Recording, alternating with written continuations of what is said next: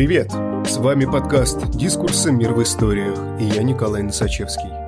Я и вся редакция нашего журнала хотим поблагодарить вас за то, что слушаете нас вот уже два года. И именно благодаря вам мы попали в топ-100 лучших подкастов по версии Яндекс Музыки.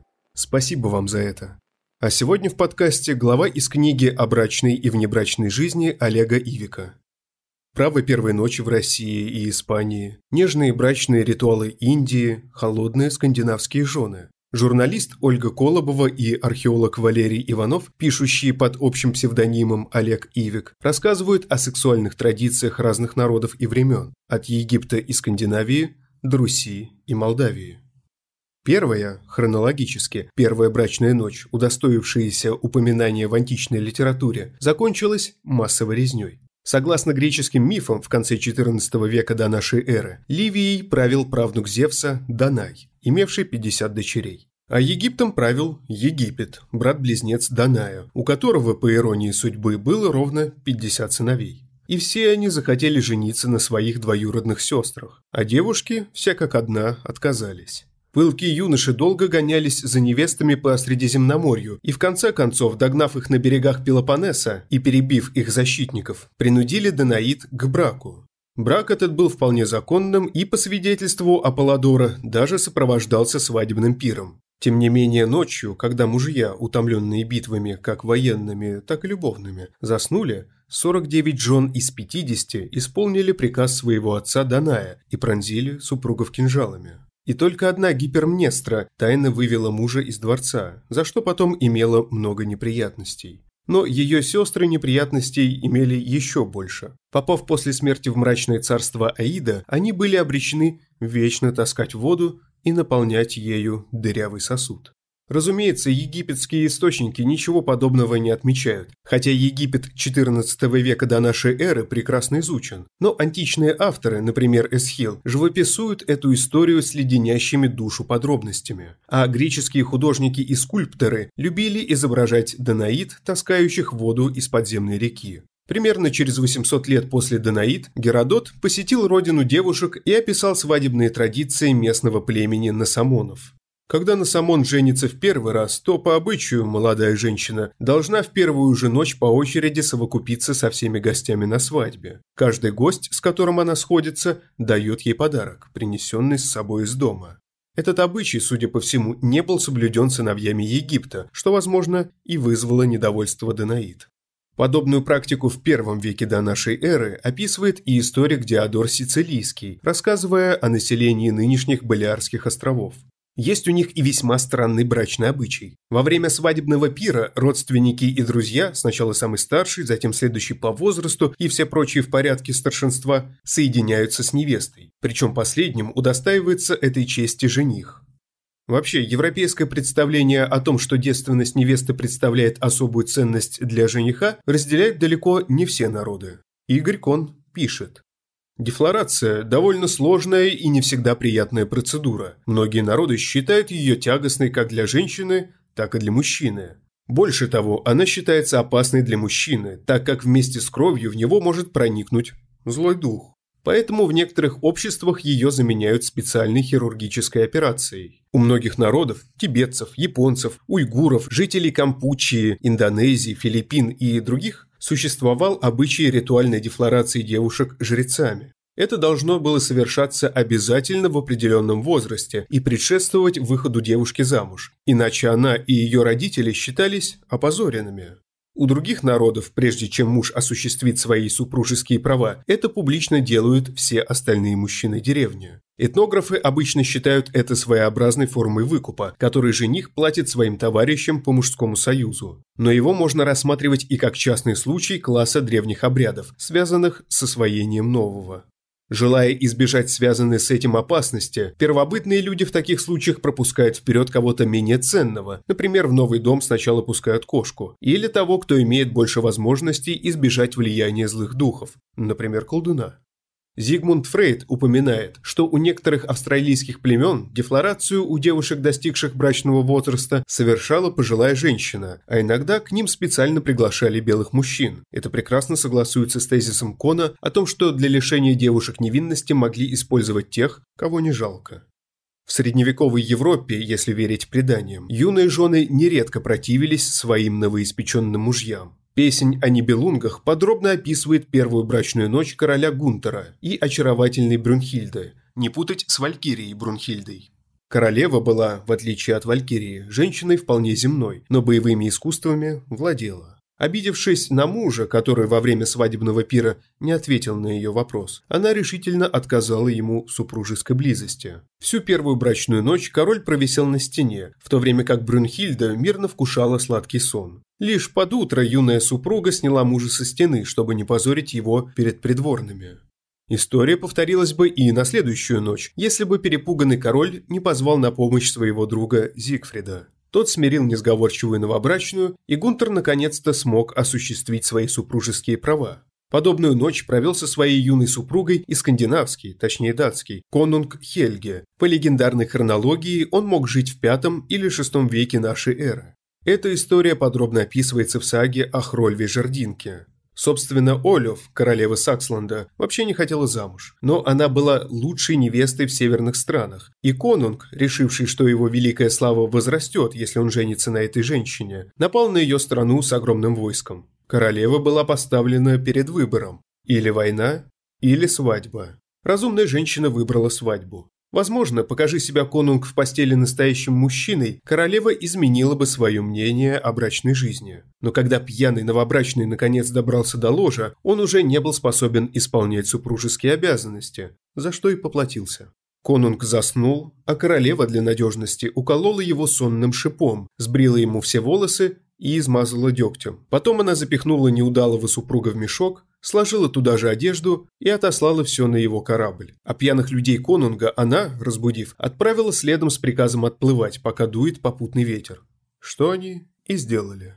Пока похмельные соратники извлекали не менее похмельного конунга из мешка и очищали от дегтя, королева успела привести свои войска в состояние боевой готовности, и конунг Хельги увидел, что теперь нет возможности напасть на нее. Конунг увидел, что наилучшим будет как можно быстрее убраться в освояси.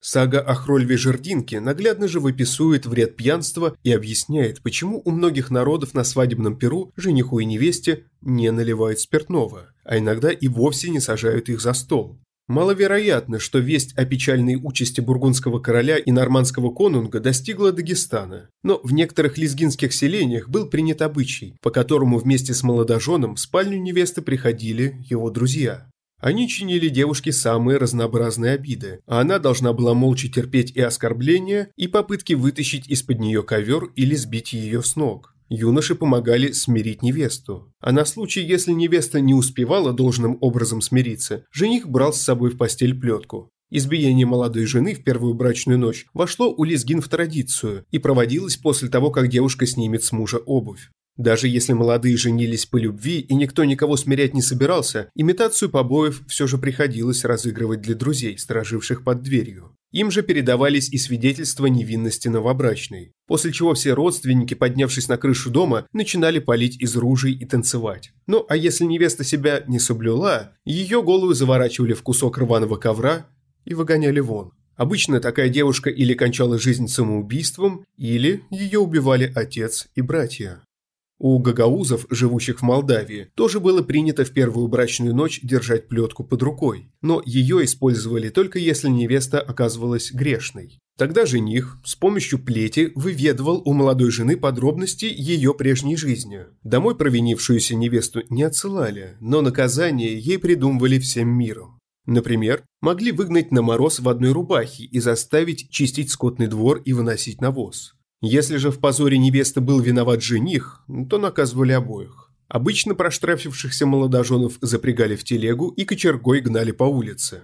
В первой половине 20 века этот обычай постепенно сошел на нет, и грех стал искупаться деньгами. Ну а если все было в порядке, и смотрительница выставляла на всеобщее обозрение рубаху с признаками невинности, то во дворе начиналось бурное веселье и маскарад. Невеста выходила к гостям, одетая в красное платье, с ожерельем из красного перца. Гостей угощали красной водкой. Если невесты девственницей не было, то водку не окрашивали. А группа женщин с самодельным знаменем, шестом к которому были прикреплены красный пояс, клок шерсти и яблоко, обходила дома родственников, собирая подарки для невесты, которая заслужила их своим непорочным поведением. В Албании красный цвет тоже считался цветом непорочности, поэтому невесту, укутанную алым покрывалом, везли в церковь в сопровождении красного флага. Интересно, что по традиции жениха в церковь затаскивали насильно. Насильно его затаскивали и в постель. А когда он, поняв, что сопротивление бесполезно, пытался исполнить свой супружеский долг, сопротивляться начинала невеста. Обычай требовал, чтобы она продержалась три ночи. Когда же, наконец, несмотря на все икивоки, молодые люди совершали то, чего от них требовал супружеский долг, свекровь заходила в спальню, чтобы освидетельствовать постель. Если осмотр ее не удовлетворял, молодую жену могли с позором вернуть родителям. Неудивительно, что невесты, которые не сохранили невинность до свадьбы, использовали самые разнообразные методы для того, чтобы обмануть мужа. Автор средневекового трактата «15 радостей брака» пишет о бедняге, который угодил в брачные сети к невесте, о которой идет дурная слава. Наступает ночь, и мать новобрачной, уж будьте уверены, как следует наставит дочь, научив ее вырываться и отбиваться от мужа, что есть силы, как и подобает девственнице. А затем, когда он ее все же одолеет, нужно ей будет вскрикнуть жалобно и задрожать, словно человеку, который с маху голышом угодил в холодную воду, к которой не привык. Так девица и поступит, и отменно сыграет свою роль, ибо никто так и не искусен в обмане, как женщина, желающая сохранить свои грешки в тайне. Впрочем, в средневековой Европе невеста иногда теряла девственность не по своей вине. Историки до сих пор ломают копья по поводу права первой ночи. Ни одно известное нам писанное законодательство его не подтверждает. То есть права, скорее всего, не было, но это не мешало особо пылким феодалам проводить ночи с невестами своих крестьян и слуг. Другое дело, что занимались они этим не по праву, а вопреки ему, и даже вопреки королевской воле.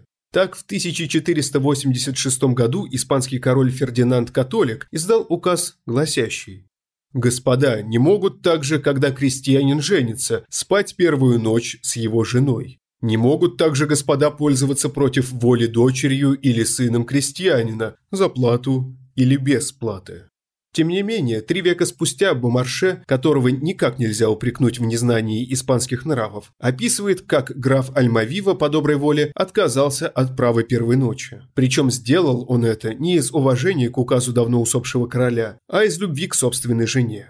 Видимо, в Испании, как и в России, строгость законов искупалась необязательностью их исполнения. Впрочем, как раз в России с правом, точнее с бесправием, первой ночи боролись. Например, в 1855 году некто Кшадовский, воспользовавшийся этим неписанным правом, был судим и оштрафован.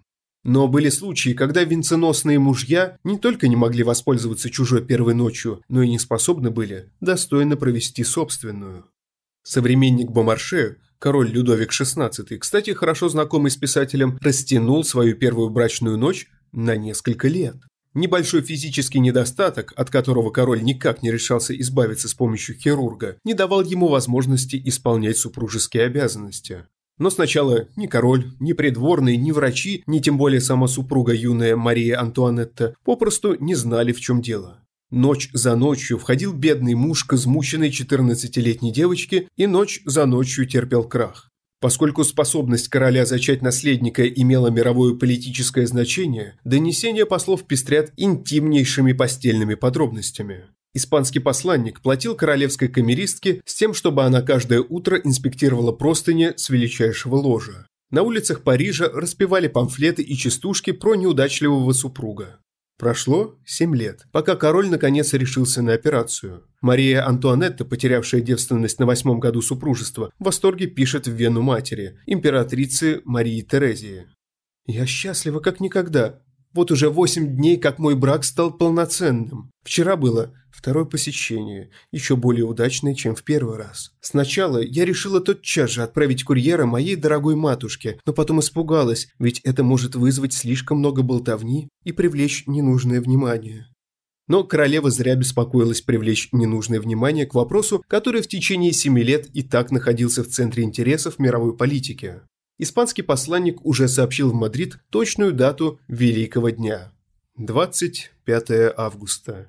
Он писал, Поскольку это сообщение чрезвычайно интересно и имеет государственное значение, я беседовал по данному поводу порознь с министрами, и каждый подтвердил одни и те же обстоятельства. Самые щадящие условия для проведения первой брачной ночи, наверное, приняты в Индии. Здесь молодых не торопят с исполнением супружеского долга, и плетку в руках мужа здесь тоже представить немыслимо. В Камасутре, трактате, обобщившем накопленный веками сексуальный опыт и традицию, даются подробные указания о том, как должен молодой муж постепенно преодолевать страх и стыдливость жены. Автор рекомендует начинать с объятия верхней части тела, объятия не слишком продолжительного и приятного ей. Особую деликатность теоретик любви рекомендует в случае, если невеста еще не вступила в возраст зрелости или если она не знакома со своим мужем. И то, и другое было делом обычным. Достигшую зрелости и еще прежде знакомую обнимают при свете светильника, девочку и незнакомую – в темноте. Потом супруг должен ртом протянуть жене бетель. Растение или жевательная смесь на его основе, оказывающая легкий возбуждающий эффект, используется в том числе как афродизиак. А если она отказывается взять его, можно применить падение с ноги. Даже стыдливая, даже сильно разгневанная женщина уступает, когда ей падают в ноги. Это известно всем. Но под уступкой имеется в виду всего лишь согласие взять бетель и поговорить. Если же супруга хранит молчание, для того, чтобы пробудить ее разговорчивость, в спальню приглашается кто-то из подружек. Лишь во вторую или третью ночь мужу дозволяется коснуться бедер жены. Конечно, она будет спорить, но супруг должен сломить ее возмущение вопросом «Что здесь плохого?». Поскольку плохого действительно ничего нет, процесс может продолжаться. Итак, шаг за шагом. У карелов и вепсов, как и у других финно-угров, тоже было не принято спешить с исполнением супружеского долга. Злые духи, как известно, особо падки до молодоженов. Единственным препятствием для них могут служить специальные обереги. Колдун, он же главный свадебный распорядитель, Патьвашка, обеспечивал молодых такими оберегами. Но снимать их сразу после свадьбы было нельзя, а исполнять супружеские обязанности, не сняв обереги, возбранялось. Поэтому первые несколько ночей жениху и невесте приходилось воздерживаться от радости плоти, терпеливо ожидая, пока духом надоест их караулить. Обычно воздержание длилось трое суток, и лишь после того, как Патьвашка удостоверялся, что опасность миновала, собственноручно снимал с молодых обереги, обрабатывал постель своим посохом и запирал дверь клети на замок. Супруги могли приступить к своим прямым обязанностям.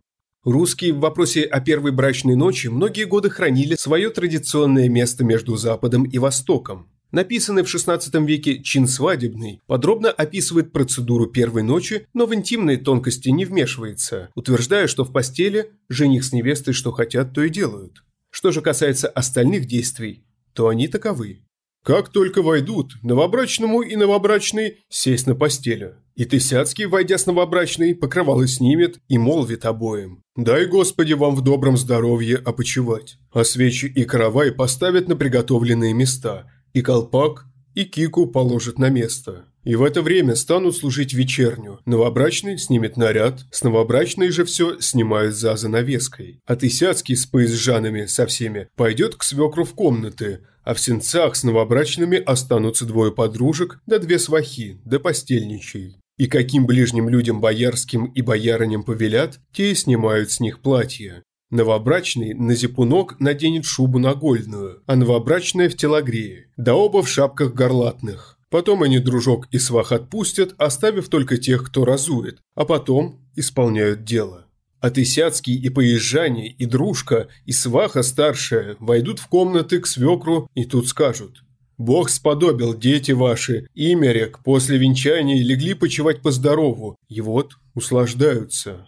А другие дружка и сваха поедут к тестю и скажут, что молодые доехали и легли почивать по здорову а два постельничих у дверей сидят неотступно, и как настанет новобрачному время, пожелав и позвав, он кликнет постельничего и велит позвать ближнюю боярыню. А сам, зайдя за занавеску и омывся водой, набросит на себя халат да шубу нагольную, а затем выйдет и новобрачная с боярынью или двумя, и там обмоет ее, и обе сорочки замочит в тазах. И новобрачная также набросит на себя халат и шубу нагольную, да велит позвать к себе дружку, а сам новобрачный сядет в небольшой постели, новобрачная же за занавескую на пуховичке.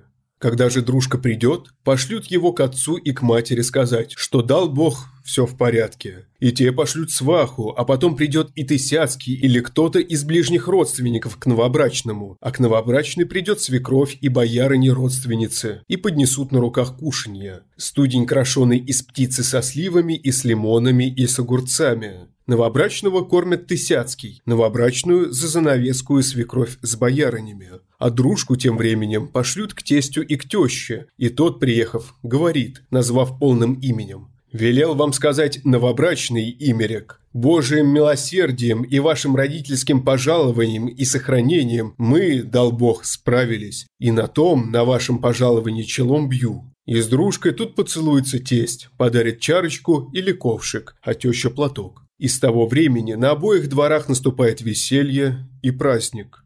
Чтобы подзадорить молодых, на Руси было принято привязывать у них под окном жеребцов и кобылиц, которые своим призывным ржанием напоминали о радостях любви. С той же целью молодую пару укладывали не в спальне, а в сенцах или в подклете, где никогда не топили. Холод должен был толкнуть робеющих супругов в объятия друг друга. Рядом с постелью обычно ставили блюдо с рыбным пирогом или курицей, чтобы молодым, которым не всегда удавалось поесть за свадебным столом, могли подкрепиться. Невинности невесты на Руси придавали значение, но фетиши из нее, как правило, не делали. Где-то свахи и гости требовали поутру показать простыню, но чаще молодой супруг с помощью всем понятной знаковой системы отвечал на безмолвный вопрос родней гостей. Так, если за завтраком он брал яичницу с краю, значит невеста сберегла свою честь. А если вскрывал глазок ложкой, увы нет. Но опозоренную невесту домой обычно не прогоняли. Иногда яичницей дело и ограничивалось. Но кое-где было принято в отместку подать ее матери вино в дырявом сосуде или поставить перед отцом новобрачный разбитый горшок. А когда за родителями невесты на утро посылали повозку, то те издали высматривали ее. Если в гривы коней вплетена красная лента, а на хомуте трепещет косынка, значит, все в порядке.